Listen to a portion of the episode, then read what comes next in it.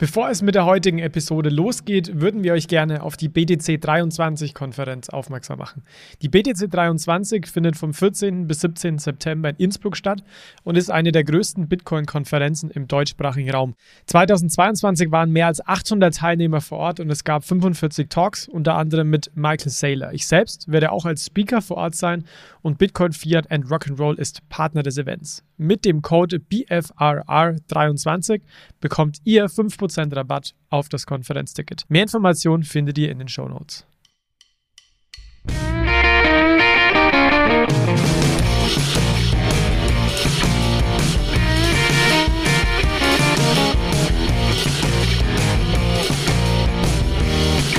Hallo zusammen und herzlich willkommen zu einer neuen Episode von Bitcoin, Fiat und Rock'n'Roll.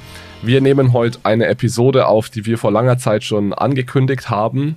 Und zwar geht es um Jeff Snyder und seine Thesen. Jeff Snyder ist jemand, der vor allem im Bitcoin- und Kryptospace vielen bekannt ist. Der tritt auch immer wieder in ja, Krypto- oder Bitcoin-Podcasts auf und es kamen immer mal wieder Fragen, ob man denn diese Thesen oder die Begriffe, die er nutzt, ein bisschen erklären kann. Denn es ist tatsächlich teilweise recht kompliziert, was er da so von sich gibt. Und deswegen habe ich mir heute mal zwei Experten hier eingeladen und wir wollen zu dritt versuchen, euch diese Thesen von Jeff Snyder mal ja verdaulich aufzubereiten. Und deswegen haben wir heute auf der einen Seite Manuel hier. Hallo Manuel. Hallo zusammen. Und dann ist Jan heute noch dabei. Hallo Jan, schön, dass du da bist. Hi, danke für die Einladung. So, Jan, vielleicht äh, möchtest du ganz kurz mal zwei Sätze zu dir sagen. Manuel, denke ich, kennen hier viele schon. Du bist zum ersten Mal dabei. Äh, wie du möchtest, kannst du dich gerne vielleicht mit ein, zwei Sätzen mal vorstellen. Sehr gerne. Genauso als zu meinem Background ein bisschen. Ich bin auch Ökonom, promoviere gerade in einer Uni in International Economics. Mittlerweile mache ich auch ein bisschen was zu Bitcoin in meiner Promotion. Bin aber generell sehr aktiv im Bitcoin-Space, schreibe da so Marktanalysen, On-Chain-Analysen und daher kennt man mich eigentlich zum Thema Geldpolitik, äh, Auswirkungen auf Bitcoin, Kryptomärkte etc. Und wir freuen uns, dass du heute hier bist und uns äh, dabei unterstützt, die Thesen und Theorien und Kommentare von Jeff Snyder auseinanderzunehmen. Am Anfang zwei Sätze. Wer ist eigentlich Jeff Snyder? Er ist Head of Global Research bei Alhambra Investments. Das ist ein Vermögensverwalter aus den, aus den USA. Er betreibt auch ein oder hat ein Startup gegründet. Das nennt sich Eurodollar University. So eine Lehrplattform, Portal zum Thema Eurodollar, was das genau ist, da kommen wir heute noch dazu. Er ist äh, extrem aktiv im Podcast-Space. Also ich glaube, ich habe noch nie so viele Resultate bekommen, als ich in meinem Podcast-Catcher einen Namen eingegeben hat. Ich habe das Gefühl, er ist alle, alle zwei Wochen irgendwie in einem neuen Podcast. Und ich würde sagen, er kennt sich schon sehr gut aus im Maschinenraum des globalen Finanzsystems. Das heißt, alles rund ums Thema Geldmärkte, Interbankenmärkte, da kennt er sich tatsächlich äh, sehr gut aus. Von daher ist es wirklich ein interessanter Typ, den man sich äh, mal näher ansehen kann. Er ist jemand, der sich meiner Meinung nach, und Manuel, vielleicht hast du da eine andere Meinung, äh, der sich meiner Meinung nach gerne als jemand platziert, der so ein bisschen gegen den Strom schwimmt oder Dinge verstanden hat, die viele andere noch nicht verstanden haben. Ich habe immer so ein bisschen eine natürliche Abneigung gegen Personen, die einfach Dinge um, umdefinieren und dann so tun, als wären sie die Einzigen, die, die das verstehen. Also das, worüber ihr redet und worüber wir heute reden werden, das ist nichts total Neues. Das sind alles Dinge, die mit der Finanzkrise aufkamen. Also gerade so Interbankenmärkte, Geldmärkte sind Dinge, die vor der Finanzkrise niemanden interessiert haben, nach der Finanzkrise dann aber doch äh, schon im Zentrum der Aufmerksamkeit waren. Von daher ist es meiner Meinung nach nicht kein vollkommen neues Thema und deswegen hätte ich es schön gefunden, so als kleiner Kommentar direkt von mir, wenn er sich ein bisschen mehr auf Dinge bezieht, die einfach schon existieren, Research, der existiert, anstatt so zu tun, als hätte er hier jetzt ja den, den heiligen Gral oder irgendein Geheimnis aufgedeckt, ja. weil, weil so ist es definitiv nicht. Ja, du hast mich ja gerade angesprochen, Alex. Ich glaube, was ihn ausmacht, ähm, ist, dass er vieles zusammenfasst und dann unter dem Begriff Euro-Dollar äh, subsumiert. Ja? Und ähm, das ist erstmal natürlich ein bisschen komisch. Er, er gibt da zwar auch in einigen äh, Hintergrund-Podcasts, die ich mir auch noch angehört habe, nochmal einen Beweis, dass auch der Begriff Euro-Dollar immer wieder auch aufgetaucht ist, zunehmend dann auch in den 70ern in den FOMC-Meetings der FED. Aber nichtsdestotrotz, da bin ich bei dir. Er, er subsumiert vieles, was wir vielleicht Schattenbankensektor nennen würden ähm, oder ja Interbankmärkte, die auf Repos äh, basieren, subsumiert er alles unter dem Begriff Euro-Dollar. Und der ist vielen natürlich kein Begriff und das nutzt er schon ganz klar als Marketing sozusagen. Jan, du hast dich auch jetzt in den letzten Tagen mit, mit ihm beschäftigt. Was ist so dein erster High-Level-Eindruck zu Jeff Snyder? Also ich muss sagen, ich bin ein bisschen überrascht, dass der mir bisher noch nicht über den Weg gelaufen ist. Ich stecke nicht so tief im Bitcoin-Space drin äh, und äh, als ich dann ihn aber bei ja, gegoogelt habe und äh, auf den Podcast-Plattformen, auch auf YouTube ihn gesucht habe, ist mir auch aufgefallen, wie präsent er doch ist. Und ich finde seine Thesen und auch seine Analysen, äh, muss ich wirklich sagen, sehr, sehr spannend. Also es geht, glaube ich, ähm, ziemlich stark auch in dem äh, auf, was wir hier in einigen Podcasts auch schon analysiert haben und ähm, dargestellt haben, insbesondere wie Geld entsteht. Ja. Aber er treibt das Ganze dann nochmal ein bisschen weiter und zeigt halt auf, wie ähm, ja außerhalb des äh, regulierten Systems, wo die Zentralbanken einen klaren Überblick haben, zusätzliches Geld entstehen kann und so weiter. Also er beantwortet schon einige Fragen, die ich auch noch hatte und äh, knüpft aber auch an denen an, ähm, was ich auch schon gelesen hatte. Von daher, ich finde es, äh, muss ich ehrlich sagen, sehr, sehr spannend.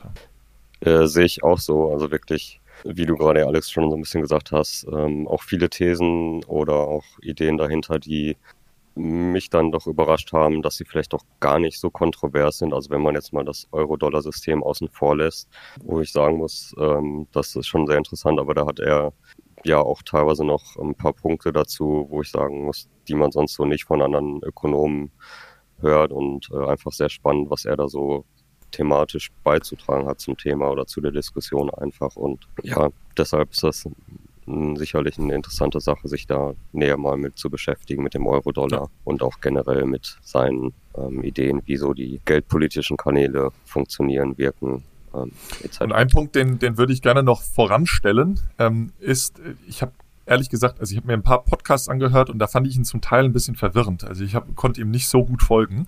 Und wir haben uns da auch schon im Vorfeld dann drüber unterhalten. Naja, ist jetzt nicht der Erklärbär, wie wir es wie wir es eigentlich immer gerne haben würden. Und dann bin ich aber auf die, ähm, das sind vier Folgen, Unit, äh, Eurodollar University Folgen bei Macro Voices mit Eric Townsend gestoßen. Und die muss ich wirklich sagen, die fand ich sehr, sehr gut gemacht.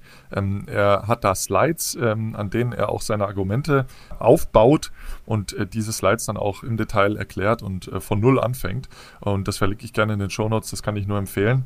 Ähm, fand ich sehr, sehr viel besser als ähm, die unterschiedlichen Podcasts, die ich auch gehört habe. Also schaut gerne mal in die Show Notes rein, ähm, packe ich da mal rein, den Link. Genau, und es muss sich auch niemand schlecht fühlen, wenn er äh, die Jeff Snyder äh, Podcast-Episoden nicht verstanden hat. Äh, zum Beispiel, er war ja bei What Bitcoin did und so weiter. Also es ist auch uns äh, am Anfang zumindest schwierig gefallen, uns da reinzudenken. Und wir haben das jetzt heute so gemacht, dass wir einige Thesen mitgebracht haben, die hoffentlich einigermaßen leicht verdaulich sind. Und wir, wir werden einfach diese Thesen heute diskutieren. Und es, schauen wir mal, wir haben fünf Thesen hier, ob wir alle fünf schaffen. Und ich glaube, nach diesen fünf Thesen, dann hoffentlich hat äh, jeder von euch ein einigermaßen gutes Verständnis, worüber Jeff Snyder eigentlich spricht, was so seine Positionen sind und warum er kritisch gegenüber dem aktuellen Zentralbanksystem zum Beispiel ist. Wollen wir mit der ersten These starten? Sehr gerne, klingt gut. Also erste These ist etwas, was äh, treue Zuhörer hier schon sehr, sehr oft gehört haben. Und da sind wir tatsächlich einer Meinung mit Jeff Snyder, wobei das auch einfach ein, ein Fakt ist. Ja, Und zwar, er treibt es natürlich ein bisschen auf die Spitze. Er, er sagt, Geld wird nicht von Zentralbanken zur Verfügung gestellt, sondern von Banken. Das heißt, wir zahlen in unserem, Alltä in unserem Alltag äh, nicht oder kaum mit Cash, sondern mit Ansprüchen auf Cash. Manuel, vielleicht gebe ich äh, direkt mal an dich. Das ist was, was wir hier schon sehr oft und intensiv diskutiert haben. Vielleicht kannst du das Ganze nochmal ein bisschen umformulieren und erklären, was er, was er damit meint. Ja, gerne. Also was er aufzeigt, ist einfach, dass über die Jahrzehnte in diesem Jahrhundert wir uns also sehr stark weg von einer Bargeldwirtschaft entwickelt haben und immer stärker in Richtung einer äh, bankverbindlich eines Systems rund um Bankverbindlichkeiten entwickelt haben. Ja? Und das wird ja dann eben auch Giralgeld genannt, also Einlagen bei Banken, die letztlich eben äh, die Forderungen gegenüber der Bank auf Auszahlung von Bargeld darstellt. Und ähm, ja, wie du schon gesagt hast, das haben wir, glaube ich, auch schon sehr, sehr viel hier analysiert in dem Podcast. Darauf basieren auch das Konzept von einem Giralgeld-Token, das ich immer mal wieder darstelle und so weiter. Heißt also, seine Hauptthese ist, das eigentlich relevante Geld ist nicht das Zentralbankgeld, ist nicht das Bargeld, sondern es ist eben das Giralgeld. Es sind Bankverbindlichkeiten, die ähm, von den Banken selber durch Bilanzverlängerung erzeugt werden können. Ja. Und ähm, da das, das, genau, da höre ich mal auf. Das ist, glaube ich, der erste wichtige Punkt. Also wenn ich dir 100 Euro überweise, digital über meine Bank, dann überweise ich einen Anspruch auf Auszahlung von Bargeld in Höhe von 100 Euro an dich und dann besitzt du diesen Anspruch auf Auszahlung von Bargeld eben immer von deiner Bank und vorher war es meine Bank. Ja, ja genau. Ähm, ja, ich denke, müssen, müssen wir hier gar nicht so tief ins, ins Detail gehen. Jan, ich weiß nicht, ob du noch so einen Kommentar zu der Aussage hast. Was ich dann spannender finde, ist dann, was sich daraus ergibt, nämlich welche Rolle Zentralbanken eigentlich in der Wirtschaft spielen, inwieweit Zentralbanken überhaupt eine Auswirkung haben, einen Einfluss nehmen können und so weiter und so fort. Da sagt er nämlich, und das wäre auch direkt die zweite These, Zentralbanken sind ein zahnloser Tiger, die können nicht wirklich Liquidität zur Verfügung stellen. Das heißt, Zentralbanken haben gar nicht die Macht, die ihnen viele zu, zusprechen vor allem auch im Crypto-Space, ich erwähne das jetzt hier mal explizit, weil wir ja viele Hörer aus dem Crypto-Space haben, wo immer so diese Idee ähm, herumschwirrt, dass Zentralbanken Geld drucken, dieses Geld dann irgendwie in die Wirtschaft kommt und Inflation daraus entsteht. Und er argumentiert eigentlich genau andersrum, dass Zentralbanken gar nicht so viel Einfluss haben. Gibt es Meinungen dazu? Also, ich meine, das ist ja was, was im Endeffekt schon ein Stück weit dem widerspricht, wie sich viele, viele die Rolle der Zentralbank vorstellen. Das ist ja auf der einen Seite die Frage, wer stellt Liquidität zur Verfügung? Da haben wir gerade schon in der ersten These gesehen, das sind hauptsächlich Banken und nicht Zentralbanken. Und ein zweiter interessanter Aspekt davon ist ja auch, was kann die Zentralbank eigentlich steuern und was nicht? Und was ich interessant finde, was er relativ schön dargestellt hat, ist, dass die aller 80, 90 Prozent der Liquidität kommt von Banken. Das kann die Zentralbank auch nicht direkt steuern, sondern was die Zentralbank macht, ist, sie steuert es indirekt über den Zins. Das heißt, sie versucht, anstatt dass sie direkt Liquidität zur Verfügung stellt, Geld, versucht sie die Liquiditätsbereitstellung in der Wirtschaft darüber zu steuern, dass sie Zinsen erhöht oder senkt. Und je höher die Zinsen, desto weniger Liquidität wird von Banken zur Verfügung gestellt und je niedriger die Zinsen, desto mehr Liquidität wird durch Banken zur Verfügung gestellt, weil ja Liquiditätsbereitstellung von Banken über Kredite läuft. Und je niedriger der Zins in der Wirtschaft, desto mehr Kredite werden vergeben und umgedreht. Und das ist, glaube ich, für ihn ein Kritikpunkt, weil er sagt, dadurch werden Zentralbanken zu einem zahnlosen Tiger, haben nicht wirklich Einfluss auf die Wirtschaft. Und das ist so, wie ich diese zweite These verstehe. Ja, und vielleicht da noch ein Punkt von mir, ähm, äh, erstmal bevor Jan, du natürlich dann auch mit reingehen kannst, ähm, die Zentralbanken haben das ja auch oder haben ihre Policy auch angepasst. Also das zeigt er auch nochmal äh, schön auf in dieser äh, benannten Podcast-Serie, die ihr in den Shownotes findet. Vor den 80ern hatte die Zentralbank also ganz klar ein äh, Geldmengenwachstumsziel. Ne? Da gab es ja auch die Monetaristen, äh, die also gesagt haben, naja, über diese Fischer-Gleichung kann man über eine Basisgeldmengenausweitung dann letztlich auch die Geldmengenausweitung im, in der Realwirtschaft und den Finanzmärkten steuern. Irgendwann haben sie gemerkt, die haben da irgendwo kommt zusätzliches Geld her, was sie gar nicht verstehen. Das ist so, das ist so sein Punkt. Ja, da kommen wir dann auch zu den Euro-Dollar, aber das stelle ich nochmal hinten an. Und somit hat, ist dann die Fed auch erst in den 80ern auf diese Zinssteuerung übergegangen, sozusagen. Das heißt, über die Steuerung des kurzen Endes in der Zinsstrukturkurve ähm, versuchen sie jetzt eben seit äh, ja, Mitte der 80er, sage ich mal, die Geldmengenausweitung zu steuern, weil sie eben erkennen, dass das Geld nicht von den Zentralbanken äh, letztlich bereitgestellt wird, sondern aus dem Bankensektor selber inhärent endogen sozusagen erzeugt wird. Bin ich auch bei euch grundsätzlich, also ich würde so sagen, es, ich bin da nicht so ganz seiner Meinung, dass jetzt die Zentralbanken generell irgendwie ein zahnloser Tiger sind. Das kommt halt wirklich einfach drauf an. Ähm, also er erklärt ja schon richtig, dass am Ende es auch davon abhängt natürlich, was die Banken machen. Und die sind ja, wie wir schon besprochen haben, die, die dann im Endeffekt ja die größte Menge an Geld prozentual schöpfen im Vergleich zur Zentralbank. Das heißt, am Ende kann die Zentralbank irgendwie über Zinsen oder andere geldpolitische Instrumente versuchen, die Marktteilnehmerbanken zu einem gewissen Verhalten zu bewegen. Aber klar, wenn natürlich dann die Banken nicht mitspielen, und das sehen wir ein bisschen seit der Wirtschaftsfinanzkrise 2008, dass dort vielleicht nicht so viele Kredite vergeben wurden, wie sich das die Zentralbanken gerne gewünscht haben und dadurch die Zinsen immer weiter an den Rand nahe Null oder sogar unter Null je nach Zentralbank gedrückt hm. wurden, da im Endeffekt ja dann die Zentralbank oder die Wirkungskanäle gar nicht so funktioniert haben. Und unter dem Aspekt würde ich sagen, es kommt auf die Situation drauf an, ob die Zentralbanken zahnloser Tiger sind oder nicht. Und ähm, vielleicht ab 2008 war das dann so und davor hat es noch gut funktioniert. Und also ja. was mich, was mich an dem äh, Argument, dass zahnlose Tiger sind, so ein bisschen stört, ist, dass er halt äh, eigentlich einen starken Fokus weiterhin auf die Geld Geldproduktion äh, legt, ja, und ähm, sagt dann halt auch oder kritisiert, dass auch durch Quantitative Easing ja keine neue Liquidität geschaffen wird, ähm, weil das ja letztlich nur Reserven sind, die ja im Interbankenmarkt hängen äh, bleiben und da auch nicht weiter genutzt werden können. Also die, die können ja nicht äh, zu denjenigen gebracht werden, die kein Konto bei der Zentralbank haben. Aber ich weiß gar nicht, ob das das Relevante ist. Und äh, Alex, wir haben da ja auch ähm, erst kürzlich so einen Dreiteiler äh, zu aufgenommen, sondern es geht halt viel mehr um die Zinsen. Ja? Und da weiß ich halt nicht, ob man so weit gehen kann und zu sagen, äh, die Zinsen sind auch völlig irrelevant.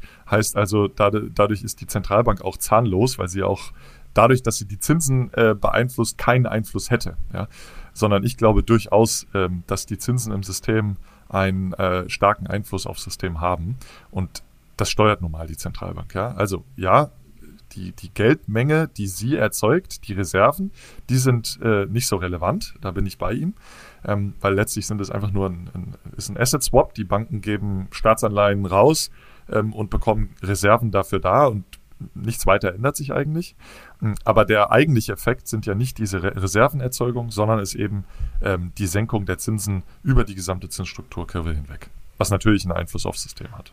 Genau, da ist halt dann, will ich noch kurz zu sagen, dann halt die Frage, wenn, also die Zinsstruktur wurde ja schon gesenkt und ähm, verändert, auch über die Zentralbanken. Aber am Ende haben sie ja dann vielleicht doch keinen Einfluss direkt darauf, ob dann die Banken das jetzt irgendwie oder dann auch die Unternehmen, die die zu günstigen Konditionen sich ähm, refinanzieren können, diese Kredite irgendwie produktiv nutzen in der Wirtschaft oder, oder ob das dann irgendwie am Ende in irgendwie Aktienrückkäufe investiert wird oder Spekulationen in Finanzmärkten. Ja, das, also auf der einen Seite haben sie eine, einen Einfluss auf die Zinskurve, aber vielleicht jetzt nicht direkt, was letztendlich dann auch auf was die Banken und Auf die Realwirtschaft meinst du, ne? damit tun. Genau. Ob das jetzt auf die Realwirtschaft wirkt und also ich würde sagen, das sieht man halt seit 2008 zumindest, dass das ja teilweise nicht unbedingt in, in der Realwirtschaft angekommen ist. Ja, und es ist auch so ein bisschen eine schizophrene Situation und vielleicht ist das, was ich gleich sage, auch hört sich ein bisschen schizophren an, weil auf der einen Seite hat die Zentralbank vermutlich weniger Einfluss, als viele sich das vorstellen. Also Zentralbanken, die haben schon relativ stumpfe Waffen, nenne ich es jetzt mal, oder Instrumente, mit denen sie versuchen können, auf die Wirtschaft einzuwirken. Und sehr grobe. Auf der anderen Seite, sehr grobe, ja. Auf der anderen Seite wächst natürlich die Rolle der Zentralbank seit 10, 15 Jahren extrem. Also die haben einen immer größeren Fußabdruck. Also vor 20 Jahren haben Zentralbanken einfach Leitzinsen geändert. Das war die Rolle der Zentralbank. Jetzt haben wir diese massiven äh, Instrumente wie QE und so weiter, die ja schon äh, auch relativ große Nebeneffekte haben natürlich. Äh, und dann geht's weiter, dass Zentralbanken Zahlungssysteme betreiben. Jetzt geht's weiter, dass die Zentralbank darüber nachdenkt, eine digitale Zentralbankwährung auszugeben, was dann plötzlich jetzt eventuell zum äh, Zahlungsmittel auch für Retail-Kunden, digitalen Zahlungsmittel für Retail-Kunden werden soll. Also wir haben auf der einen Seite diese schon eher stumpfen Instrumente der Zentralbank, die sehr, sehr grob nur sind und auf der anderen Seite aber eine immer, einen immer größeren Fußabdruck von Zentralbanken, die immer mehr mal, zusätzliche Aufgaben übernehmen, obwohl ja eigentlich die Rolle der Zentralbank einfach äh, vor allem in Europa die Preiswertstabilität ist und das ist was, was für mich nicht so ganz zusammenpasst. Ja, das war teilweise getrieben durch die Krisen, also dass Zentralbanken sich einfach genötigt gesehen haben, mehr zu tun, weil Fiskalpolitik, also die Staaten nichts gemacht haben. Während der Eurokrise, ja, hat sich niemand bewegt. Da war die Zentralbank die einzige, die was gemacht hat. Ich erinnere da an diesen, an diese Aussage von Draghi, whatever it takes. Das war schon wichtig, dass da die Zentralbank ein bisschen mehr eingeschritten ist in meinen, in meinen Augen. Aber diese Tendenz, dass die Zentralbank einen immer größeren Teil irgendwie unseres, ich nenne es jetzt einfach mal unserer Wirtschaft übernimmt, das ist irgendwie so eine Tendenz, die mir auch nicht, auch nicht gefällt, weil eigentlich sollte die Zentralbank dieses ganz enge Ziel haben, Preisniveau-Stabilität und sollte dabei nicht nach links und nicht nach rechts schauen. Ja, und meines Erachtens hängt es halt auch damit zusammen, dass sie über dieses, wie du schon sagst, äh, stumpfe und grobe Instrument der Zinssteuerung letztlich die gesamte Wirtschaft und auch die Finanzwirtschaft steuern will, beziehungsweise das äh, versucht. Ja. Ähm, das stellt er auch nochmal dar, eben seit den 80ern dann der Umschwung von einem äh, Geldmarkt, also ein, einer Geldmengenwachstumsorientierung hin zu einfach der Zinssteuerung. Bedeutet also, über dieses einfache, stumpfe und grobe Instrument soll alles gesteuert werden. Das haben wir gesehen, hat irgendwann nicht mehr gut funktioniert.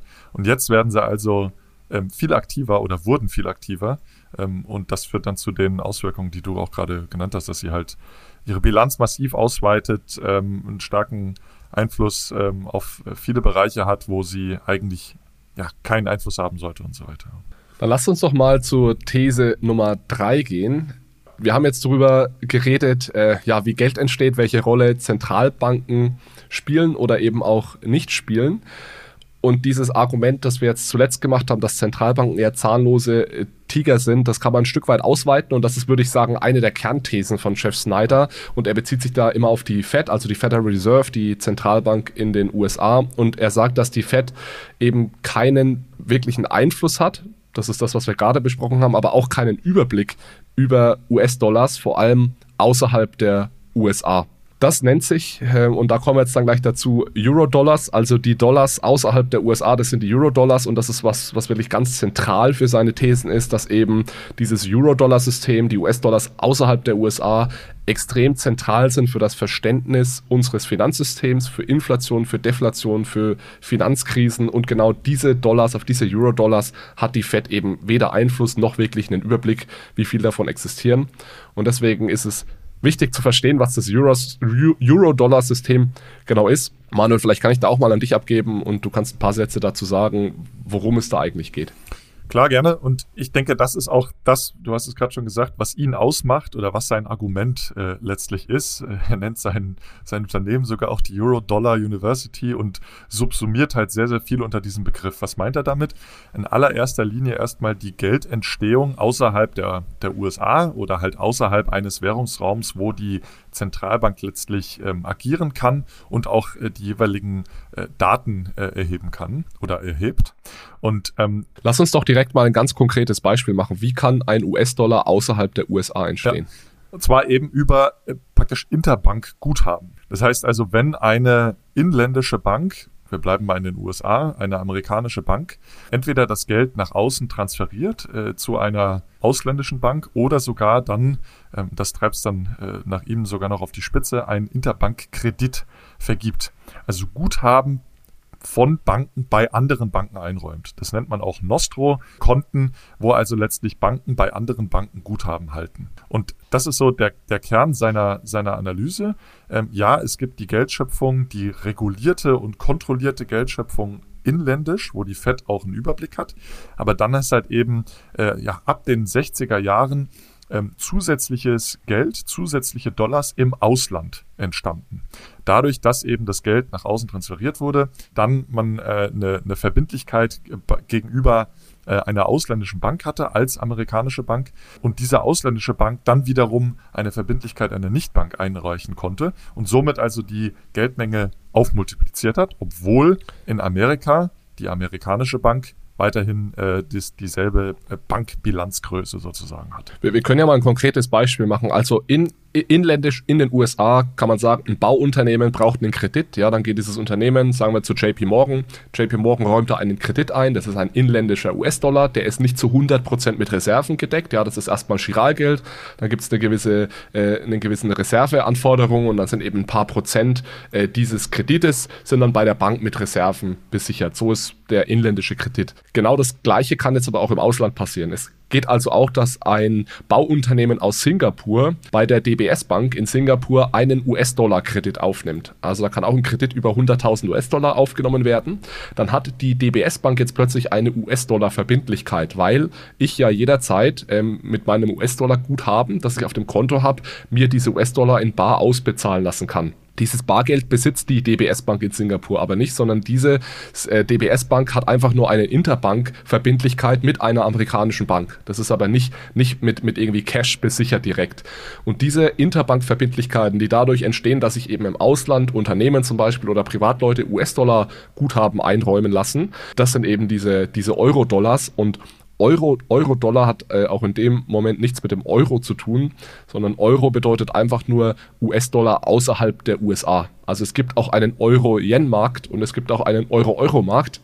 Die sind einfach deutlich kleiner, aber ähm, ist vielleicht auch noch wichtig zu erwähnen, dass es rein gar nichts mit dem äh, Euro als Währung zu tun hat erstmal. Genau, kommt daher, dass also London damals der, der Hub von den Euro-Dollars war. Also in London sind die meisten zusätzlichen Dollar-Guthaben außerhalb von Amerika entstanden. London liegt in Europa daher Euro-Dollars. Und ich glaube, ich würde nochmal äh, drauf aufsetzen, was du gesagt hast, ähm, Alex, dass dann zusätzliche Guthaben im Ausland, äh, Dollar-Guthaben im Ausland entstanden sind. Und ähm, naja, wenn man sich mal überlegt, was dann mit diesen Dollarguthaben passiert ist, häufig sind die dann wieder zurück in die USA geflossen. Und das ist auch so sein, sein Kernargument, ja. Das Geld, was nach außen äh, gebracht wurde, was dann zusätzliche Guthaben in einer ausländischen Bankbilanz erzeugt wurde, die, das ist wieder zurück äh, nach Amerika geflossen und konnte dann praktisch wieder erneut ausgeliehen werden nach außen. Ja? Und somit hat sich da also ein Multiplikatoreffekt äh, entwickelt, der also ähm, aus einer Bankbilanz ähm, in Amerika, die immer gleich geblieben ist, weil da hat sich ja die, die, die Bilanz nicht verlängert, weil das Geld ist immer wieder rausgegangen, kam dann wieder zurück, also bleibt die Bilanz gleich. Aber im Ausland haben sich die Bilanzen doch erheblich ähm, erweitert und somit sind im Ausland zusätzliche Dollarguthaben entstanden, die aber im Inland in Amerika nicht in den Bilanzen der Banken ähm, aufgetaucht sind.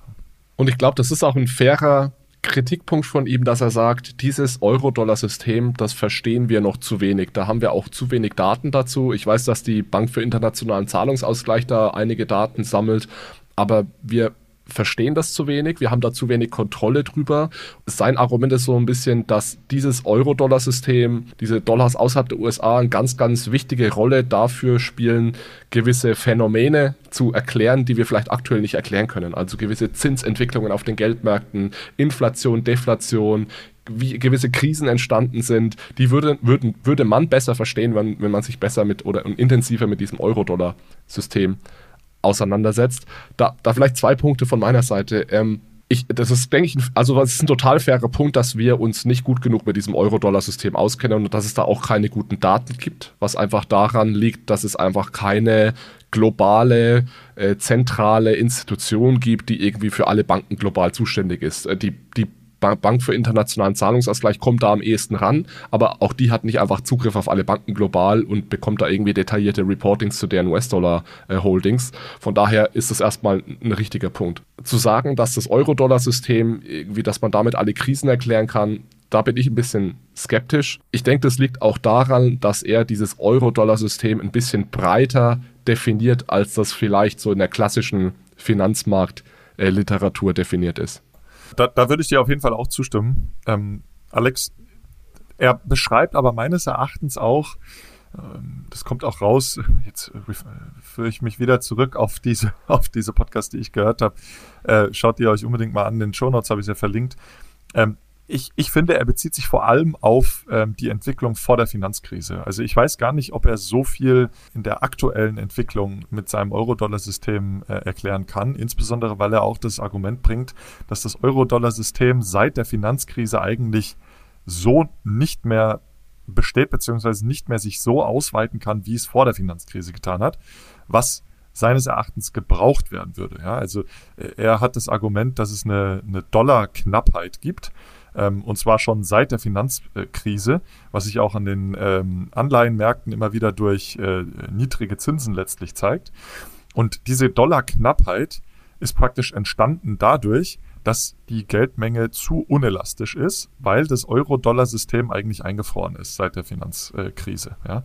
Das heißt, meines Erachtens hat er vor allem eine Analyse, ähm, ich sag mal, seit den 60ern bis hin zur Finanzkrise und erklärt damit meines Erachtens sehr, sehr gut, muss ich schon sagen, und auch verständlich, ähm, was bis zur Finanzkrise passiert ist. Also wie dann auch Derivate noch dazukommen ähm, und insbesondere halt, was im Schattenbankensektor sozusagen geschieht. Ja? Das ist dann, glaube ich, auch der nächste Punkt, den wir, den wir noch äh, aufzeigen werden oder den wir diskutieren werden, was wir eigentlich als Schattenbanken bezeichnen würden. Ja? Aber er, er fängt erstmal an, eben diesen Abfluss ins Ausland darzustellen. Das ist sicherlich ein Treiber der, des Sammelbegriffs Euro-Dollar, den er verwendet, also Guthaben im Ausland. Und dann kommen noch die Schattenbankenmärkte dazu. Ein Punkt, den ich noch machen wollen würde, ist, ein großer Treiber, und mit dem äh, Thema habe ich mich auch schon mal beschäftigt, der ist ja dann letztlich auch in der Savings and Loan, Loans Crisis in den 70ern, ich glaube, das war 72, ähm, geendet. Ein Treiber dieses ähm, dieser Geldschöpfung im Ausland war auch die Regulation Q. Und diese Regulation Q, die hat verhindert, dass die Banken Zinsen auf die Einlagen zahlen konnten. Im Inland, also in Amerika. Und somit floss also sehr, sehr viel Geld einfach in ausländische Banken ab, weil diese ausländischen Banken nicht von dieser Regulierung betroffen waren. Das heißt, im Ausland konnten Zinsen auf Dollarguthaben gezahlt werden. Somit ist also viel Geld nach London geflossen. Und gerade internationale Unternehmen äh, haben das natürlich stark genutzt. Und das hat sicherlich auch diese Geldschöpfung im Ausland nochmal befeuert. Das war einfach eine, eine Regulierung, ähm, die die Banken ausgenutzt haben. Ja. Und äh, das, das, fand ich auch nochmal spannend, dass er den, den Bogen auch nochmal spannend äh, als einer der Gründe, warum wir also so viel Geldschöpfung im Euro-Dollar-System letztlich ähm, gesehen haben. Ich würde gerne noch was auch zum Thema sagen, also Euro-Dollar, das was du ja gesagt hast jetzt, äh, Manuel, dass das seit der Finanzkrise nicht mehr so relevant ist. Also er erklärt das ja dann auch so, dass einfach die Banken untereinander auch weniger Kredite vergeben haben. Und eigentlich finde ich das ganz interessant, weil am Ende mag dann der Euro-Dollar-Markt wirklich der proportional deutlich größere Markt sein als jetzt der ähm, quasi heimische Dollarmarkt in den USA. Das ist ja zumindest auch das Argument von Jeff Snyders und du hattest ja auch Alex gesagt, dass wir leider ja nicht keine Daten haben, weil es schwierig ist, das zu messen, wenn jetzt irgendwie auf den Cayman Islands irgendwie Euro-Dollar geschöpft werden. Ähm, die Zahl, die Jeff noch nennt, ist aus den 1988, wo er halt sagt, dass es irgendwie 50 Prozent mehr der Dollar in der Jahreszeit irgendwie ein Euro-Dollar waren im Vergleich zu quasi in Anführungszeichen normalen US-Dollar im heimischen Markt und dass das halt proportional, überproportional wahrscheinlich gewachsen ist. Was ich aber interessant finde eigentlich, dass seine Schlussfolgerungen sich eigentlich auch sehr gut auf dem, immer auf dem heimischen US-Markt halt abbilden lassen, weil wenn er jetzt sagt, seit der Finanzkrise ist das Euro-Dollar-System in dem Sinne nicht mehr so relevant für irgendwie die gesamtwirtschaftlichen Auswirkungen weil da weniger Kredite vergeben werden und dadurch auch weniger Euro-Dollar geschöpft werden. Aber im Endeffekt sieht man genau das Gleiche ja auch in den USA und wo ich dann sagen muss, dann kann man sich auch einfach sehr gut die Trends in den USA anschauen und das dann auf die gesamte Welt, also auch auf den Euro-Dollar extrapolieren, nur dass man halt dann nicht sagen kann, quasi das Verhältnis von Dollar zu Euro-Dollar sich verändert hat oder nicht, das können wir natürlich nicht sagen, aber die unterliegen, also die unterliegenden Trends, würde ich sagen, sind da doch schon sehr ähnlich. Wahrscheinlich USA und Rest der Welt. Ja, also du meinst ja jetzt, äh, wenn ich dich richtig verstanden habe, inländische Geldschöpfung hat nicht so stattgefunden, wie es hätte stattfinden sollen aufgrund der ähm, niedrigen Zinsen und aber eben auch ausländische Geldschöpfung, wenn wir das jetzt mal als Euro-Dollar Geldschöpfung bezeichnen. Ja. Genau, also äh, Jeff Snyder sagt ja im Prinzip, also er führt das einfach ja darauf zurück, dass dann im Euro-Dollar-System nicht mehr genug Geld geschöpft wurde, aber ich würde auch, oder über eine Kreditvergabe etc. Aber dass wir genau das Gleiche im Prinzip auch in den USA ähm, jetzt nicht an der Geldmenge an sich sehen, sondern zumindest von dem Geld, was in der Realwirtschaft landet am Ende. Ja, also ein Punkt, der mir dazu noch einfällt, ist auch, dass er sagt, dass das liegt einfach an dieser gestiegenen Regulatorik und einem extremen Fokus auf Compliance und Governance und äh, sehr, sehr machtvollen Second Line of Defense äh, äh, äh ja, Abteilungen in den jeweiligen Banken, ähm, die letztlich keine A, Interbankenkredite, wie du sagst, mehr vergeben oder viel zu wenig, wie ähm, nach ihm zumindest ähm, gebraucht werden würde, um also zusätzliche Dollars zu erzeugen. Ja? Ähm, und äh, demnach aber auch im Inland sicherlich äh, eine stärkere Risikobewusstheit ähm, äh, und äh, ja, eine generelle Risikoaversität entstanden ist über die letzten über zehn Jahre, schon 15 Jahre, dass also einfach zu wenig Geld äh, erzeugt wurde. Und das ist ja auch das, was sich total unlogisch anhört, dass in den letzten 10 bis 15 Jahren zu wenig Geld erzeugt wurde. Und da kommen wir eben genau wieder auf dieses Argument, welches Geld meinen wir denn damit? Und er kritisiert ja auch ganz stark diese Geldmengenaggregate M0, M1, M2, weil er sagt, äh, dass, dass die Base Money, die von der Zentralbank erzeugt wird, die ist halt eigentlich gar nicht so der ausschlaggebende Punkt. Und ich ver verlinke da, wir können da gerne nochmal diesen Dreiteiler verlinken, Manuel, den wir gemacht haben, weil das ist ja genau die Diskussion, die wir da hatten. Die Zentralbanken überschütten Banken mit Geld und die Frage ist, warum hat das nicht schon oder warum führt das nicht zur Inflation? Das machen sie ja seit 10 bis 15 Jahren. Und jetzt haben wir in den letzten ein bis zwei Jahren Inflation. Und da ist er übrigens auch einer Meinung mit uns. Diese Inflation kommt jetzt nicht durch das zusätzliche Geld, das da während QI geschaffen wurde, sondern er sagt, das ist einfach was realwirtschaftlich getriebenes. Ja, das liegt daran, dass äh, Lieferketten und so weiter äh, unterbrochen waren, dass sich jetzt also die Realwirtschaft, das realwirtschaftliche Angebot an Gütern verknappt hat, während gleichzeitig expansive Fiskalpolitik betrieben wurde. Das heißt, äh, man kann weniger weniger Computer bestellen. Gleichzeitig hat der Staat aber sehr, sehr günstig äh, und, äh, und abgesicherte Kredite vergeben. Das heißt, die Nachfrage nach Gütern ist gestiegen, das Angebot ist gesunken. Das hat die Inflation der letzten Jahre ausgelöst. Also da sind wir, denke ich, auch einer Meinung mit ihm. Und nicht dieses QE, weil QE ist im Endeffekt was, was im Bankensektor hängen bleibt und gar nicht so wirklich in der, in der Realwirtschaft äh, ankommt. Und deswegen kann es komischerweise trotz Billionen an zusätzlichem Geld zu einer Dollarknappheit kommen. Ja, einer meiner Lieblingscharts, auch aus meiner Zeit, wo ich äh, 2016, 17 immer mal wieder gerne äh, Vorträge gehalten habe über Geldschöpfung im System, ist äh, dieser Graph vom äh, äh, dem Papier von Richard Koo, Balance Sheet Recession. Ähm, und da ist mhm. wunder, wunderschön dargestellt, dass also die ähm, Reservenmenge, also die, die Base-Money-Menge, wie es dann immer genannt wird, halt explodiert ist, aber die Kreditvergabe der Banken halt stagniert ist, also entweder gleich blieb oder sogar leicht zurückgegangen ist. Und das war eine Grafik, die ging, glaube ich, bis 2015 oder 16. Und ähm, genau, seither habe ich jetzt keine andere Grafik mehr gesehen, die äh, bis in die 20er Jahre jetzt reinging, aber ich vermute, es ähm, sah ähnlich aus, dass also ja aufgrund der, der Basisgeldmengenschöpfung oder der Reservengeldmengenschöpfung keine zusätzlichen Guthaben im ähm, Bankensystem eigentlich entstanden sind. Und das ist ja die Kernaussage. Die Reserven, die sind eigentlich egal, ja, weil die kann keiner nutzen. Die können nur die Banken nutzen. Ähm, was zählt, ist eben Bankverbindlichkeiten und die sind nicht zusätzlich erzeugt worden. Ich wollte noch mal kurz darauf einhaken ähm, bezüglich Geldmenge und Einfluss jetzt auch auf die Inflation der letzten zwei, drei Jahre. Also ich bin bin so halb eurer Meinung. Ähm, auf der einen Seite ist es natürlich ähm, angebotsgetrieben. Also wir haben ja irgendwie Lieferketten, die nicht mehr funktioniert, teilweise sich verbessern mittlerweile wieder gekoppelt mit auch sehr viel Erspartes von Leuten, die dann wo sich alles wieder geöffnet hat, die Wirtschaft plötzlich wieder konsumieren durften. Das ist natürlich dann Gift auch für das Preisniveau. Aber zumindest sowas wie die ganzen auch jetzt vermehrten Staatsausgaben sind ja schon auch dadurch geschaffen worden, begünstigt worden, dadurch, dass zeitgleich oder auch vorher schon die Zentralbanken irgendwie die Zinsen gedrückt haben und ähm, dass da halt schon dieser indirekte Effekt ist, wo auf einmal jetzt ähm, dann auch Stichwort zahnloser Tiger, vorher haben die Marktteilnehmer nicht das gemacht, was die Zentralbanken wollten und jetzt hat auf einmal dann haben Staaten gesagt, okay, wir müssen jetzt ähm, Hilfsprogramme, Pakete schnüren und wir nutzen jetzt auch die Konditionen, die auch ein bisschen vielleicht durch ja, die Zentralbanken begünstigt wurden. Ähm, ja. Wo dann halt die Geldmenge auch wirken konnte. Die Frage ist natürlich, ja. ob die Staaten jetzt aufgrund der niedrigen Zinsen in so einer Situation wie Corona äh, oder wie durch Corona erzeugt, wie durch den Covid-Virus erzeugt, äh, jetzt zusätzlich Staatsausgaben hochschrauben kann ich mir gar nicht so vorstellen. Ich glaube, das ist einfach äh, krisenbedingt, dass sie das machen, egal zu welchem Preis, egal wie hoch der Zins ist. Ja.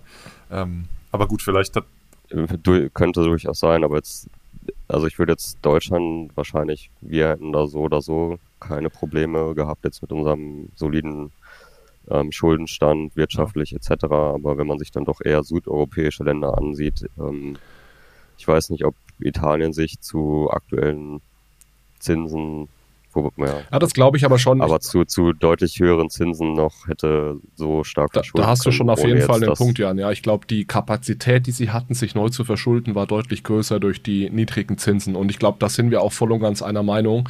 Ähm, das, äh, und das, ich äh, muss jetzt wieder auf diesen Dreiteiler verweisen, den wir da vor einigen Wochen aufgenommen haben. Eine ganz zentrale These war da genau, dass wir sagen, ähm, durch die niedrigen Zinsen äh, wurde da einfach eine Situation geschaffen, dass ähm, dass einfach neues Geld geschaffen werden konnte und was dann sicherlich auch durch über den Zinskanal Einfluss auf, auf Preisniveau-Stabilität hat.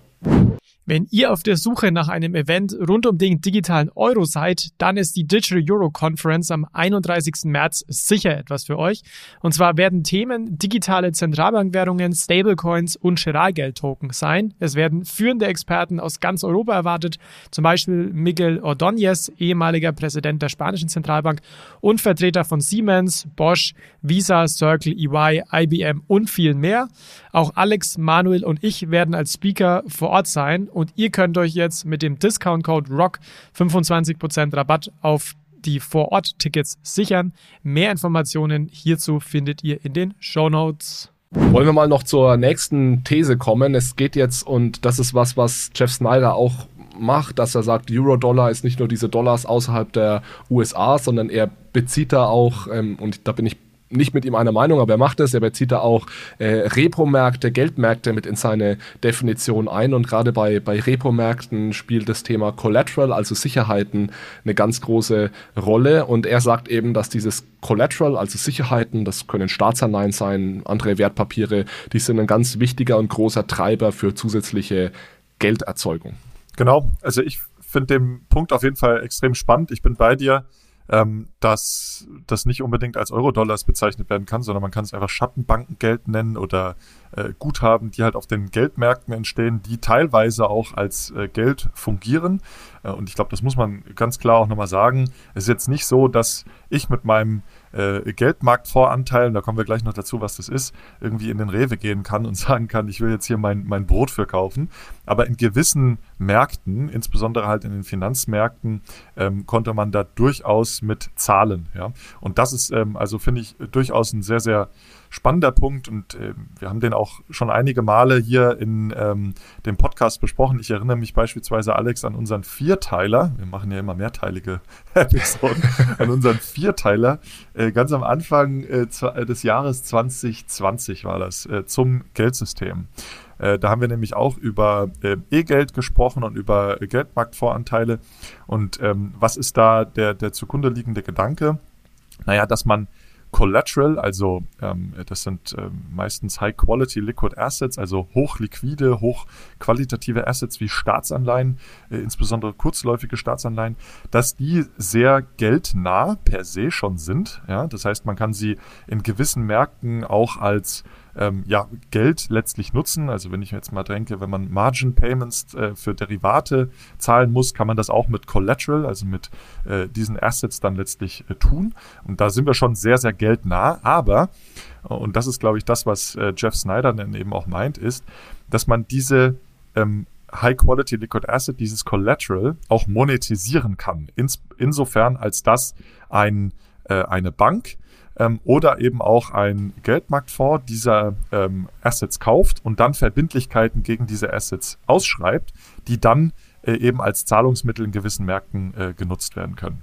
Heißt also, diese hochliquiden Assets können zudem, also zusätzlich zu den Euro-Dollars, die im Ausland entstehen, auch zu Geld werden. Und eben nicht, äh, und das basiert ja jetzt nicht auf Reserven, die von der Zentralbank bereitgestellt werden oder letztendlich sogar Bargeld, was von der Zentralbank bereitgestellt wird, sondern es sind einfach Assets, die kein Geld waren und die werden jetzt plötzlich zu zusätzlichem Geld. Und das spielt auch auf seine Kritik ein, dass er es nicht gut findet, wie Geldmengenaggregate definiert sind, weil er sagt im Endeffekt, dass diese Art von Geld dort fehlt. Weil wenn wir Geldmengenaggregate uns anschauen, M, 1 M2, M3, da sind da ja natürlich die Depositen, also unsere Sichteinlagen bei Banken sind da drin. Da sind aber auch so Dinge dabei wie Termineinlagen. Also wenn ich mal Geld für drei Monate anlege, wird es zumindest zu diesen höheren Geldmengen, also M2 und so weiter, dazu gezählt. Und er sagt, da fehlt eben genau dieses Art von Geld, was äh, so geldnah ist. Und da gibt es, Manu, du hast es schon genannt, eine Schattenbank, da gibt es auch viel Literatur dazu, zu Schattenbanken und eben so geldähnlichen Finanzinstrumenten, die man eigentlich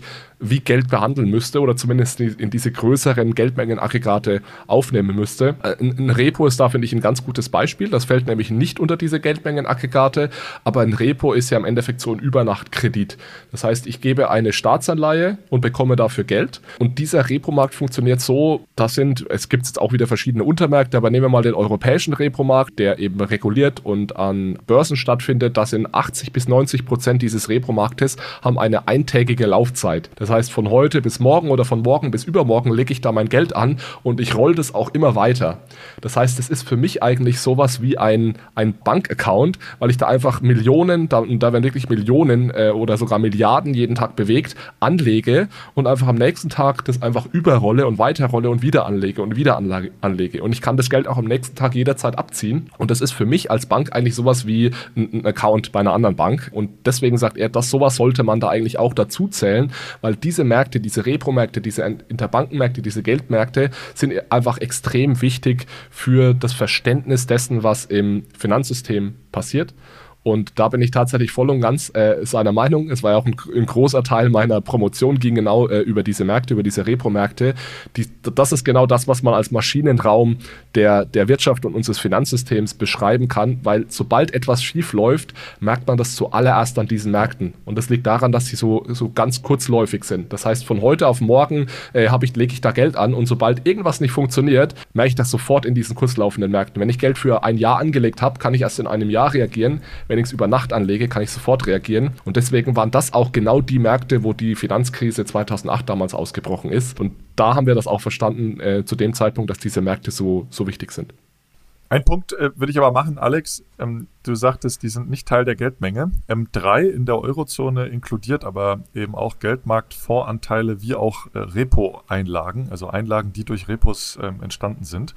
Heißt, das ist schon Teil der äh, Geldmengenstatistik, dann natürlich aber eine, eine, eine, übergeordnete Geldmenge M3, die äh, auf M1, also die ent, enthält M1. M1 sind wirklich ja die Sichtguthaben, die ähm, ja, von Banken direkt erzeugt werden. Aber äh, da gebe ich dir recht, das hat sich natürlich auch entwickelt. Also früher war das nicht so in den 60ern und dann wurden diese Geldmengenaggregate immer weiter äh, eben angepasst. Und M3 ist natürlich auch ein Geldmengenaggregat, was sich wahrscheinlich nicht viele Leute ansehen in ja. der Eurozone, weil meistens sind ja eher diese. Und ich weiß ehrlich gesagt nicht, wie es in den USA sind. Also Jeff Snyder bezieht sich natürlich immer auf die USA. Da weiß ich ehrlich gesagt nicht, ähm, wie da die Geldmengenaggregate sich zusammensetzen und inwieweit da Repo- und Geldmarktfondsanteile äh, dabei sind. Du hast gerade ja die, die Repo-Märkte als sehr kurzfristige Märkte beschrieben ähm, und äh, stimme ich dir absolut ähm, hinzu. Und vielleicht da nur in, in, noch ein Buchhinweis, packe ich gerne auch mal in die, in die Show Notes. Alex, ich hoffe, du hast es jetzt endlich mal gelesen, weil ich glaube, seit zwei Jahren sage ich dir, das ist ein Buch, was du unbedingt mal lesen solltest. Es ist äh, das Buch äh, The End of Banking von Jonathan Macmillan. Das sind zwei Finanzexperten aus der Schweiz und äh, die haben also ein sehr, sehr spannendes Buch auch über Schattenbanken äh, geschrieben. Und ähm, ich habe da vieles, vieles wiedererkannt, ähm, was Jeff Snyder äh, eben auch erzählt. Ähm, dann aber halt eben nicht als Euro-Dollar ähm, äh, betitelt, sondern einfach als Schattenbankensektor betitelt. Und ähm, da zeigen sie eben auch, ähm, wie, welche große Rolle Repos spielen aber eben auch, und das wäre jetzt mein zweiter Punkt, welche äh, große Rolle Geldmarktvoranteile spielen. Und das ist dann natürlich ein bisschen längerfristiger. Ja? Also äh, ein Repo ist wirklich meistens Overnight, der muss laufend revolviert und äh, umgerollt werden, wohingegen Geldmarktvoranteile, die können auch längerfristig entstehen. Wenn eben ein Geldmarktfonds letztlich die Einlagen, die sie bekommen, eben in ähm, äh, High-Quality Liquid Assets packen. Und da sind wir auch sehr, sehr nah bei Stablecoins. Ne? Das äh, Stablecoins, kannst du auch sagen, ist jetzt eine neue Form von ähm, Schattenbankengeld, die äh, entstehen, weil äh, eben nicht alles in Bankguthaben gehalten wird, sondern dann eben auch HQLAs, äh, also Collateral, also kurzläufige Staatsanleihen oder andere Papiere gekauft werden, die dann letztlich diese Verbindlichkeiten decken und somit also diese Assets monetisiert haben. Und das kann natürlich auch äh, längerfristig sein als nur immer overnight. Ähm, äh. Und dieses Collateral ist auch genau das Bindeglied zwischen der Diskussion, die wir gerade hatten, und QE weil dieses Collateral, diese High-Quality Liquid Assets sind genau die Assets, die die Zentralbanken aktuell und in den letzten zehn Jahren vom Markt genommen haben während des QEs. QEs bedeutet ja, ich kaufe Staatsanleihen und gebe dafür Reserven in den Markt und deswegen gibt es da eben einen sehr großen Zusammenhang zwischen diesen Geldmärkten, diesen Repo-Märkten und dem Quantitative Easing und deswegen kann man auch viele der Phänomene, die man dann in diesen Geldmärkten sieht, eben über Quantitative Easing, über den Eingriff der Zentralbanken erklären, weswegen hier eben die Zentralbanken jetzt plötzlich eine extrem große Rolle spielen. Und da komme ich nochmal zu dem Argument zurück, was ich vorhin gemacht habe, dass Zentralbanken vor 15 bis 20 Jahren einfach nur den Leitzins geändert haben. Jetzt ist es so, dass Zentralbanken sehr, sehr aktiv in den Maschinenraum des Finanzsystems eingreifen, indem sie eben in Europa teilweise 20, 30 Prozent des existierenden Staatsanleihenmarktes vom Markt nehmen und auf ihre eigene Bilanz. Und dass das natürlich Implikationen für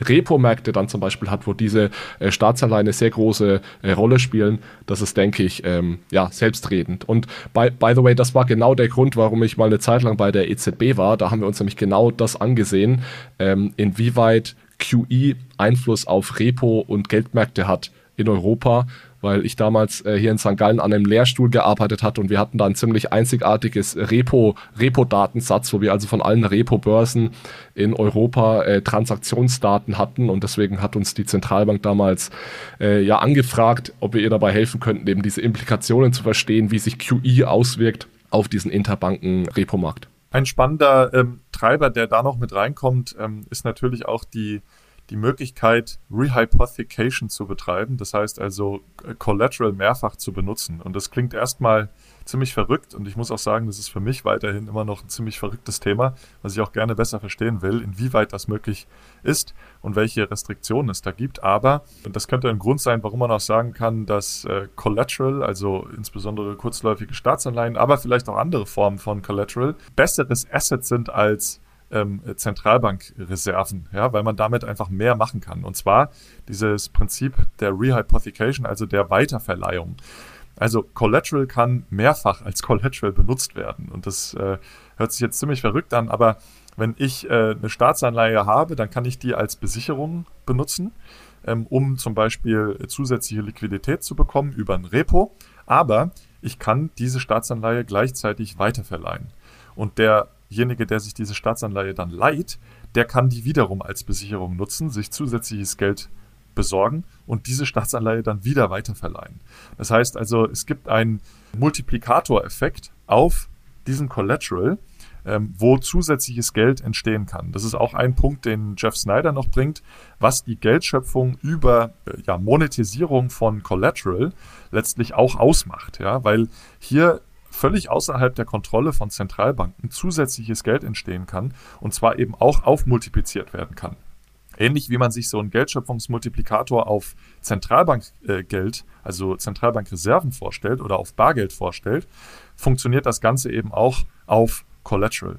Und das äh, könnte natürlich ein Grund sein, warum man sagt, ähm, naja, es gibt also eine starke Nachfrage nach Collateral im Markt. Und wenn jetzt die Zentralbank hier als zunehmend ähm, aktiver Player in diesen äh, Märkten auftritt und dieses Collateral aufkauft, dann fehlt dieses Collateral natürlich auch in den Märkten, was zu weniger Geldschöpfung letztlich durch dieses Collateral auch ähm, führen könnte. So, für alle, die bis jetzt durchgehalten haben und überlebt haben, die werden belohnt mit These 5, äh, die wieder etwas simpler ist. Und jetzt kommen wir auch nochmal zum Thema äh, Krypto. Und zwar hat Jeff Snyder natürlich auch eine Meinung zu Kryptowährungen, Bitcoin oder Kryptowährungen, die äh, positiv ist, aber eventuell nicht das, was sich, äh, was sich äh, Bitcoiner erhoffen. Und zwar ist er ein großer Fan von Kryptowährungen und das definitiv. Er sagt, das ist was, was ganz Besonderes, vor allem Bitcoin natürlich. Aber er glaubt nicht, dass Kryptowährungen Fiat-Geld ersetzen können. Er sagt, dass so eine feste Geldmenge etwas ist, was in der Vergangenheit nicht funktioniert hat.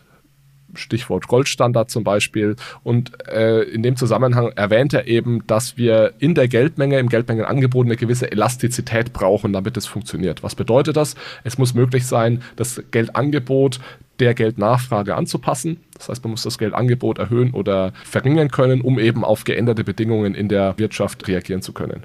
Jan, vielleicht, Jan, vielleicht spiele ich dir da mal den Ball zu. Erstens vielleicht die Frage ist, äh, habe ich das richtig zusammengefasst? Also äh, hast du das auch so verstanden, dass er so auf Bitcoin schaut? Und dann würde mich deine Meinung da generell dazu interessieren.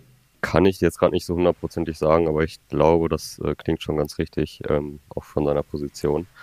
Grundsätzlich bin ich auch eher so auf der Seite, wo ich sagen würde, ja, ähm, eine Geldsupply irgendwie, ähm, die, sagen wir mal, atmen kann, ist nicht schlecht. Das ist ja genauso wie wenn man jetzt irgendwie sagt, vielleicht als einfaches Beispiel, was jetzt nicht mit Geld ist, dass Staaten in schlechten Zeiten ähm, über Staatsausgaben irgendwie ähm, die Krise abfangen und in guten Zeiten sparen. Das heißt, also grundsätzlich bin ich schon eher, wo ich denke, okay, das macht schon halt auch gerade aus der Theorie, theoretischen Sicht ähm, sehr viel Sinn, aber ähm, wenn man sich das ja mit Staatsausgaben auch anschaut, jetzt zum Beispiel, da ist ja die Realität häufig auch eher in schlechten Zeiten Geld ausgeben und in guten Zeiten auch weiter Geld ausgeben und nicht irgendwie wieder Schulden abbauen.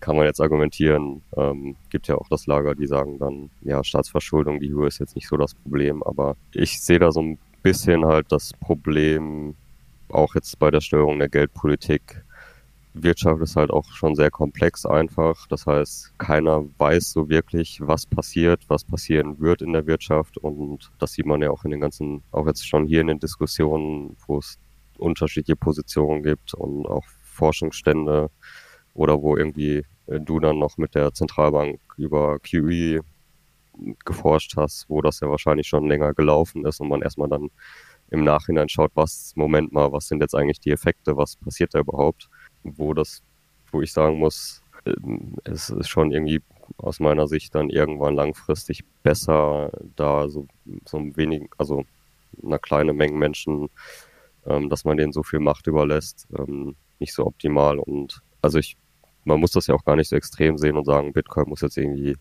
komplett alle Fiat-Währungen, Zentralbanken ersetzen. Ähm, in meiner Idealwelt ist es einfach dann, dass Bitcoin sich irgendwie weiterhin etabliert und einfach so ein bisschen als ähm, Konkurrenz zu Zentralbanken steht und mehr quasi, wenn es noch Zentralbanken geben sollte, die Zentralbanker dazu zwingt oder wer auch immer da für die Money Supply, dann Geld Supply zuständig ist, ähm, da ein bisschen mehr drüber nachzudenken, äh, was tue ich hier? Und bevor ich irgendwie anfange, 30 Prozent der Staatsanleihen in, in, Europa oder was auch immer aufzukaufen, ähm, dass man da irgendwie einen Wettbewerb hat und ja, dass vielleicht beide erstmal koexistieren und am Ende wird man dann eh sehen, was sich ähm, herauskristallisiert und vielleicht werden wir tatsächlich ja am Ende mit einer festen Money Supply rauskommen, weil irgendwie Menschen sagen, wir wollen das irgendwie haben. Wer weiß. Also was, was, was ich an äh, dem Thema so interessant finde, es gibt ja eigentlich zu wenig Erfahrung, wie eine Ökonomie mit einem mit einer wirklich fixen Geldmenge funktionieren würde. Ja, also es wird ja dann irgendwann äh, deflationär und äh, was man bei Jeff Snyder auch raushört, ist halt, dass Deflation wirklich ein, ein Problem ist, auch seiner Meinung nach. Aber darauf will ich jetzt nicht hinaus, sondern was ich mich frage, ist, inwieweit so eine fixe Geldmenge wirklich auch ähm, realistisch äh, umgesetzt werden kann in Zukunft. Also ähm, sein Punkt ist ja, dass das auch in der Vergangenheit unter einem Goldstandard nicht funktioniert hat. Und einer seiner Kernpunkte ist ja das Euro-Dollar-System. Das heißt, das Euro-Dollar-System hat praktisch dazu geführt, dass schon seit den 60ern, obwohl ja der Goldstandard 72 erst abgeschafft wurde, offiziell, dass aber seit den 60ern schon zusätzliche Bankverbindlichkeiten erzeugt wurde, die eigentlich ja, und das war ja sehr stark äh, kontrolliert und reguliert, nicht entstehen durften. Aber es lag halt daran, dass diese Guthaben im Ausland erschaffen wurden und nicht im Inland. So, und meine, meine These wäre da, ähm, und das ist übrigens auch ein, ein Punkt, den wir, ich war ja sehr äh, aktiv in dem Verein Monetative und habe mich viel mit Vollgeld beschäftigt, was letztlich auch ein äh, weniger elastisches Geld sein soll. Ähm, und was wir da meines Erachtens auch nicht äh, so ganz im, auf, dem, auf dem Schirm hatten, ist eben zum Beispiel der Schattenbankenmarkt, wo relativ einfach ähm, Collateral und Assets monetisiert werden können, die dann praktisch noch auf diesem Geld aufbauen. Das heißt, du kannst halt die Geldmenge nicht wirklich kontrollieren. Und äh, das ist ein Punkt, der meines Erachtens auch bei Bitcoin noch gar nicht so richtig ähm, verstanden wird. Ähm, ein Buch, was in die Richtung geht, ist ja dieser Bitcoin-Standard von dem äh, ich kann den Namen nicht aussprechen oder ich, ich weiß ihn nicht. Ja, genau. Ähm, der ja auch praktisch sagt, dass ein fraktionales Reservesystem sich auf Bitcoin aufbauen ähm, könnte. Ja? Und da sind wir ja aber wieder bei einem Geldschöpfungssystem, was dann äh, sicherlich einen sehr starren Geldschöpfungsmultiplikator hat, weil man ja Bitcoin nicht einfach wie Reserven at will praktisch auch erzeugen kann, äh, was den Geldschöpfungsmultiplikator heutzutage ja sehr äh, irrelevant macht, weil ja äh, die Basis, die den Geldschöpfungsmultiplikator restringieren soll, ja auch zusätzlich äh, jederzeit erzeugt werden kann. Das hätten wir ja dann schon, ja, das heißt, wir hätten wirklich ein scarce Asset, auf dem dann zusätzliche Verbindlichkeiten aufbauen können. Ähm, aber äh, hier ist ja dann wieder die Frage, entstehen dann nicht auch weitere Schattenbanken Bitcoin-Märkte, die also dann zusätzliche Verbindlichkeiten erzeugen, die von den Bitcoin-Banken äh, nicht direkt ausgegeben werden, beziehungsweise von der Bitcoin- äh, Bankaufsichtsbehörde, die es dann ja geben müsste, äh, nicht auf dem Schirm, die die gar nicht auf dem Schirm haben. Ja. Das heißt, History repeats itself, sagt man ja so schön. Äh, da hätten wir also genau das, was unter dem Goldstandard äh, letztlich auch passiert wäre. Also dazu, ich würde sagen, durchaus eine Möglichkeit, dass wir auch so ein bisschen Fractional Reserve Banking bei Bitcoin bekommen. Ich meine, so ein bisschen haben wir das ja jetzt gerade schon bei diversen Börsen, wo wir eigentlich gar nicht wissen. Absolut, ähm, ja. FTX besitzen, also wenn da ja. irgendjemand Bitcoin kauft, FTX, besitzen die überhaupt die Bitcoin, die ich da irgendwie, wo ich meinen IOU da liegen habe. So. Ich glaube aber schon, dass wenn sich sowas etablieren würde in einer bisschen anderen Situation wären, zumindest, dass die Menschen noch stärker die Option haben, als jetzt bei Gold zu sagen, kauf Bitcoin meinetwegen auch bei einer Bank, aber zahlt mir die jetzt bitte aus auf meine Wallet. Das ist ja doch deutlich einfacher als jetzt in so einem Gold-Standard und dann auch damit direkt zu zahlen. Dass wenn, wenn das so wäre, wir zumindest ein System hätten, was weniger extrem ist, jetzt mit irgendwie Rehypothecation etc. Also dass es zumindest schwieriger wird mit den ganzen Schattenbanken, weil Leute einfacher sagen können, ich ziehe jetzt irgendwie meine Bitcoin ab und ähm, dadurch, dass ja. man halt Self-Custody machen kann. Genau, einfach dadurch, ein weil das, also ist ja bei Gold doch deutlich schwerer gewesen. Du rennst ja nicht mit Gold ja. rum und zahl, also selbst unterm Goldstandard hast du ja, bist ja nicht mit Gold irgendwie durch die Gegend gelaufen und hast damit deine Sachen bezahlt, sondern hast dann halt Dollar gehabt, der dem mit Gold gedeckt ist darauf hast du natürlich dann vertraut und bei Bitcoin ist es natürlich deutlich einfach zu sagen, ich vertraue dem der Bank nicht, ich ziehe meine Bitcoin lieber ab und ähm, klar, es wird immer Leute geben, die einfach sagen, muss man realistisch sein. Ich möchte nicht irgendwie selbst verantwortlich sein für die Absicherung meiner Bitcoin und ich lasse das lieber auf der Bank liegen oder ich möchte sogar Kredite vergeben. Also ich möchte irgendwie Zinsen auf meine Bitcoin irgendwann verdienen. Ja. Ähm, aber ich, ich sehe schon, dass das ähm, dann in einem geringeren Umfang passieren würde als jetzt unter einem Goldstandard. Ähm, aber da, da, schließt sich auch so ein bisschen der Kreis.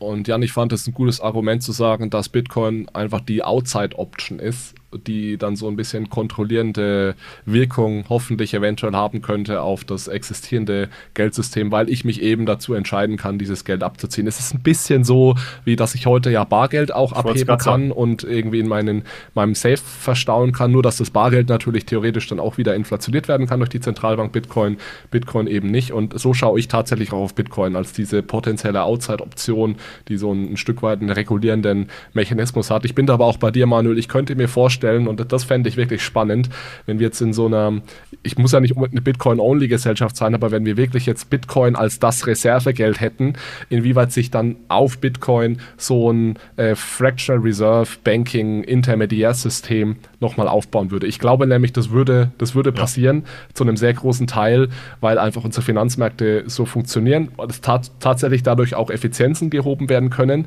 Der große Unterschied wäre, glaube ich, dass wenn wir das in der Bitcoin-Welt hätten, Leute diesen Unterschied verstehen würden und heute verstehen sie den nicht. Also diese ganzen Dinge, worüber wir heute geredet haben, dass es Euro-Dollar, dass es Interbank-Verbindlichkeiten gibt, dass es US-Dollars im Ausland gibt, das was eigentlich nur ungedeckte Verbindlichkeiten bei Banken sind. Selbst das Chiralgeld ja eigentlich nur eine Verbindlichkeit ist und kein echtes Geld in Anführungszeichen, das sind alles Dinge, die heute, glaube ich, weniger als ein Prozent der Gesellschaft wirklich, wirklich verstehen. Und das ist, glaube ich, was, was sich ändern würde, wenn wir in so einer Bitcoin-Gesellschaft leben würden, dass dann ganz klar ist, hier habe ich meine Bitcoin, die sind begrenzt auf 21 Millionen. Das, was ich hier von meiner Bank bekomme, ist, sind eventuell nur diese Paper-Bitcoins und da muss ich ein Stück weit aufpassen.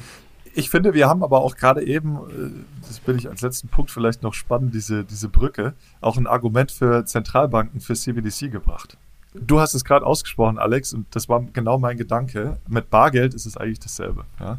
Das heißt, wären wir in einer stärkeren Bargeldgesellschaft, dann gäbe es diese Exzesse zu diesem Ausmaß vielleicht auch nicht. Ja? Und das ist ja eine klare äh, Tendenz gewesen seit den äh, 60er Jahren, vielleicht schon in den 50ern, wo auch zunehmend Bankguthaben als ähm, ja, Zahlungsmittel genutzt wurden. Ähm, einfach weil dann irgendwann auch die, die äh, Technologie, ähm, Telekommunikationstechnologie dazu kam, dass man diese äh, Transfers relativ einfach durchführen konnte und nicht mehr nur Bargeld nutzen konnte.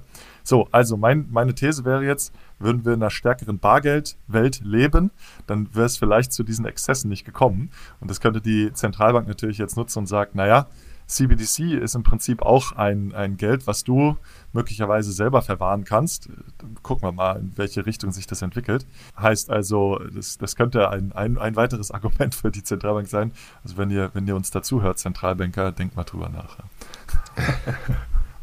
sind ja noch auf Argumentationssuche, ja, ja, warum man das macht. Ist, denke ich, auch eine schöne, äh, schön, dass wir das nochmal auseinanderhalten zwischen auf der einen Seite, was man vielleicht als Exzess bezeichnen kann, dieses äh, expansive Gelddrucken der Zentralbanken. Das ist eine Art von Exzess, aber worüber wir heute eigentlich hauptsächlich gesprochen haben, ist dieser Exzess im privaten genau. Interbankenbereich, wo also auch nochmal extrem viel neues Geld geschaffen wird, was dann eventuell sogar noch ein bisschen problematischer ist als dieses Gelddrucken durch das QE, weil wir da sehr, sehr viel weniger Transparenz haben und und damit komme ich jetzt wieder zurück auf Jeff Snyder. Er sagt eben, dass dieses im Interbankenmarkt geschaffene Geld eine sehr, sehr, sehr große Auswirkung darauf hat, wie unser Finanzsystem funktioniert. Und damit kann man eben sehr viel Inflation, Deflation, Krisen und so weiter erklären. Und deswegen müssen wir versuchen, das äh, besser zu verstehen. Wollen wir darunter einen Strich machen und das Ganze, Ganze beenden an der Stelle? Ich glaube, wenn ich mal auf die Uhr gucke, ist das langsam nötig, ja.